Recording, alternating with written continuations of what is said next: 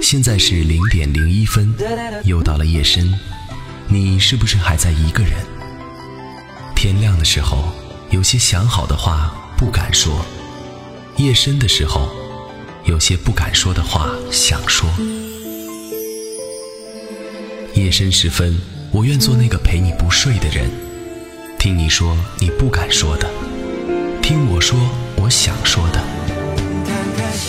夜色已深，我愿你今夜因我安稳。这里是零点零一分，我是秋寒。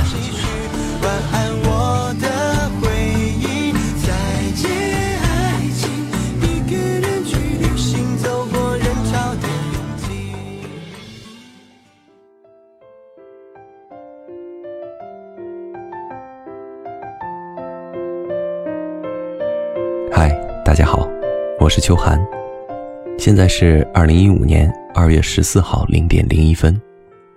今年的情人节从秋寒的陪伴开始，不知道你觉得怎么样呢？今天要给大家讲的故事，也是从情人节开始的。那是前年情人节的时候，正值大年初五，按照本来的计划，我应该是安静的待在自己的房间里。洗洗涮涮之后，撑着下巴仰望天空，四十五度，做一个安静而又美好的美男子。谁知道低头刷微信时，却刷出来大白的动态。情人节，我准备在家里吃砒霜拌饭，你要来一碗吗？配图是大白端着拌饭，笑得狰狞的大脸。虽然我用了“狰狞”这个词语来形容他。但是不可否认的是，大白一直都是属于那种明明有一副可以靠脸吃饭的颜，却偏偏要靠才华吃饭的人。之所以这么说，完全不是夸他，而是他作为一个美女，却从来都没有一个美女的自觉。通俗点说，就是这孩子有点脸盲，而且从来都记不住人。除非你真的是丑的惨绝人寰。或者是帅的惊天动地，否则，在他眼里都差不多。看到这条动态，我瞬间不淡定了，打了电话过去约大白一起出去吃火锅。我在小区门口溜达了几圈都没找到他人，然后听见一丝弱弱的声音传来：“小黑。”再三确认，发现大白站在路边的拐角处。包得像粽子一样，只露出了两只眼睛。说起小黑这个称呼，全然是因为我们在上高中的时候，两个人打闹之间将裤子扯破了。自从大白看见我穿着的黑色内裤，就一直坚持不懈地叫我小黑。那时候大家还流行在 QQ 空间相互留言，大白总是时不时的就在我的空间留言板上。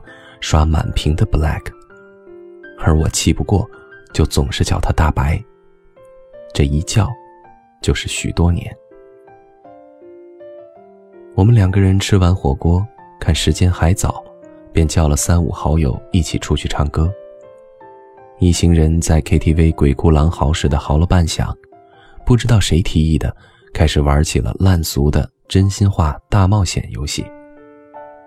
不过说起来，游戏是改版的，六颗骰子，谁掷的点数最小，要么喝酒，要么玩大冒险。那天晚上，大白似乎是运气不好，来了些许回合都是输的，最后实在是不想喝了，就选了大冒险。大家商量再三，决定让大白站在 KTV 包厢的门口，看见过来的第一个男生。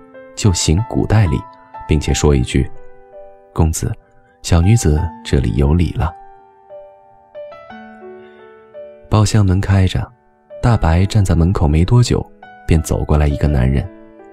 他大步跨过去，挡住了那个男的的去路，先正经的行了个礼，然后用甜腻腻的声音说了一句：“公子，小女子这里有礼了。”说来也逗。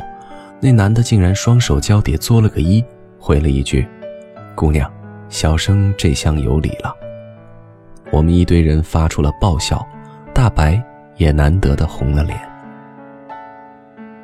出门的时候，我们又再一次遇到那个男人。大白正在低头看手机，突然手机被眼前的人拿走了。在大白呆愣期间，那个人已经输入了自己的电话，并按了通话键，笑笑说：“姑娘，这就当回礼了啊。”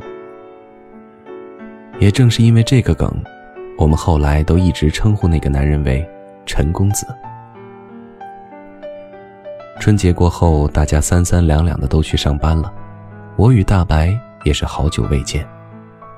岂知半年之后，大白的微信朋友圈更新了一张照片，就是大白与那个男人的合影。我回复询问：“这在哪儿呢？”他很快回复过来：“洱海。”我说：“你们这是在一起的节奏吗？”其实大白却回了四个字：“偶遇而已。”这四个字可能在别人听来是敷衍，但我却相信这是真的。大白算是真正意义上的美人儿，身边追求者从不缺乏，但是从大学到现在，她都没有出现在大家视野里的男朋友，总是一个人独来独往。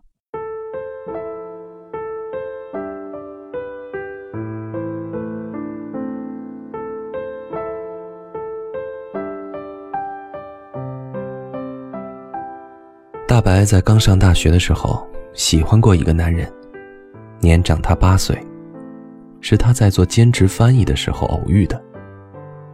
大白一直喜欢的类型都是比自己大很多的男人，想来也是和他是单亲家庭有关吧。他说过，他喜欢被照顾、被呵护的感觉。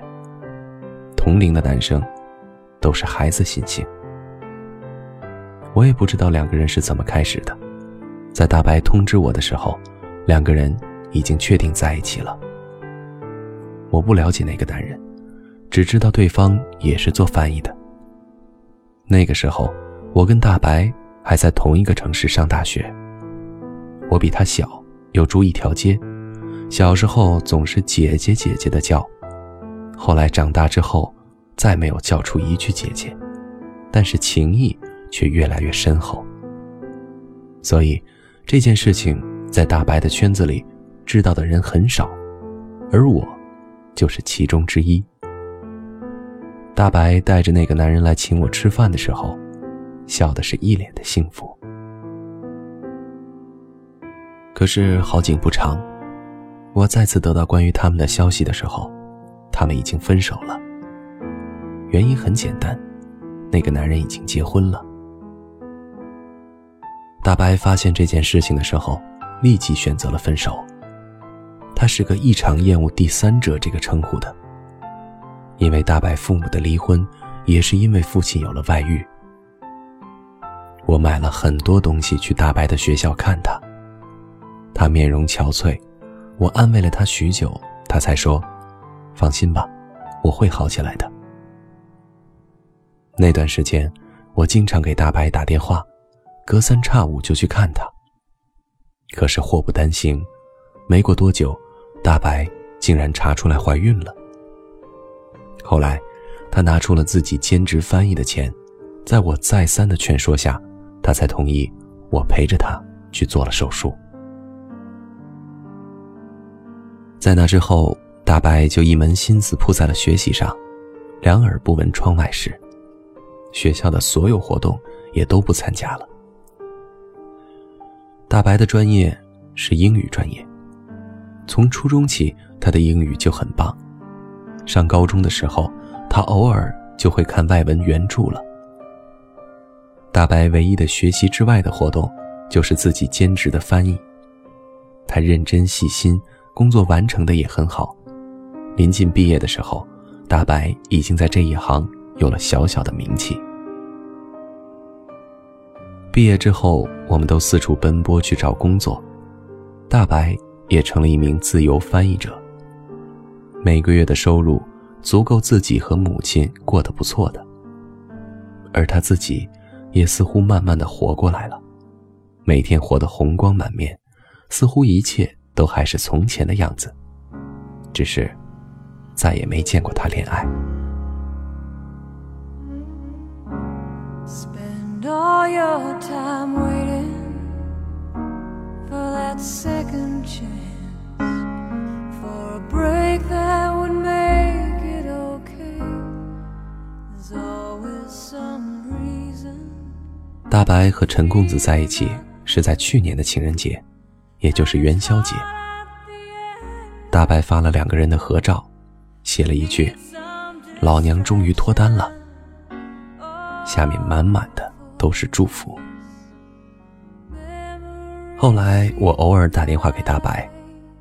从他的言语行间，我也能听出来，大白过得是蛮幸福了。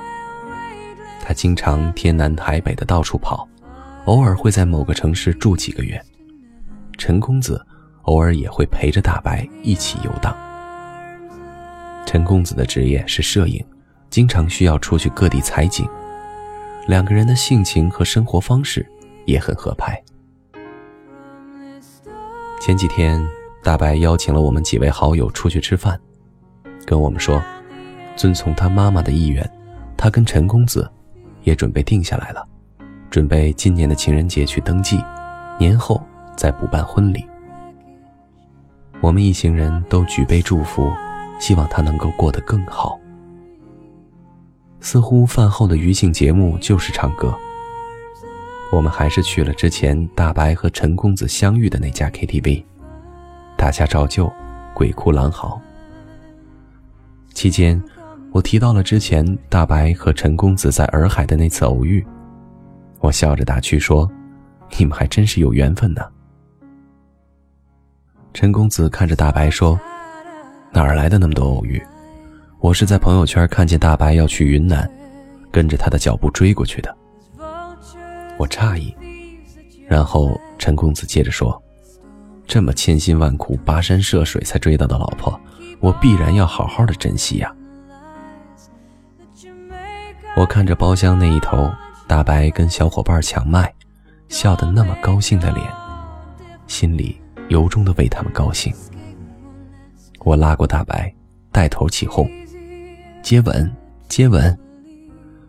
朋友们也都跟着起哄，接吻，接吻。最后，大白还是吻了陈公子。我用手机拍下了那个瞬间，用微信发给了大白。这大概是我拍的最好的一张照片了，光线昏暗，说不出的美感。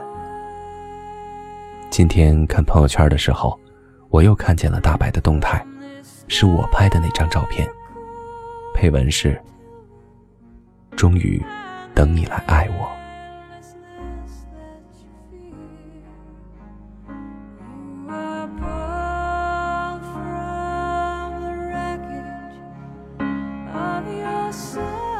一个挺圆满的故事，到这里就结束了。